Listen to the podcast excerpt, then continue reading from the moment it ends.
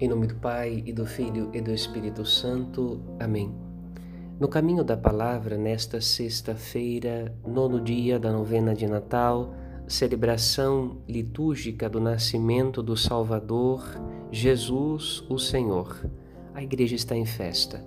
A luz divina penetra os olhos da humanidade.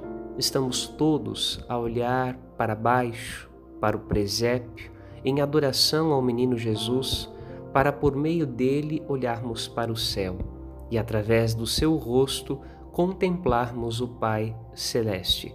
Assim, desde o seu nascimento, experimentamos o mistério do lava-pés, do serviço e da doação de si mesmo ao próximo como caminho para encontrar Deus e a sua graça.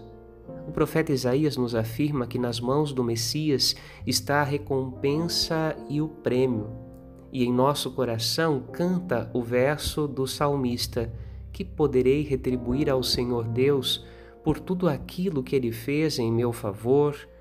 De fato, o presente de Deus é mais valioso que qualquer dádiva que pudéssemos lhe oferecer. É um dom gratuito e benevolente. Vieram os pastores, virão os magos do Oriente. Deus não deseja de nós o produto de nossas mãos, mas um coração bem disposto no qual possa habitar, ao qual possa moldar para salvar e redimir.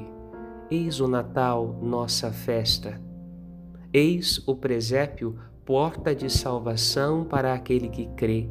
Eis a nova humanidade nos braços de Maria, na manjedoura, sob as faixas, no escondimento nos arredores de Belém sob o silêncio de Maria e de José.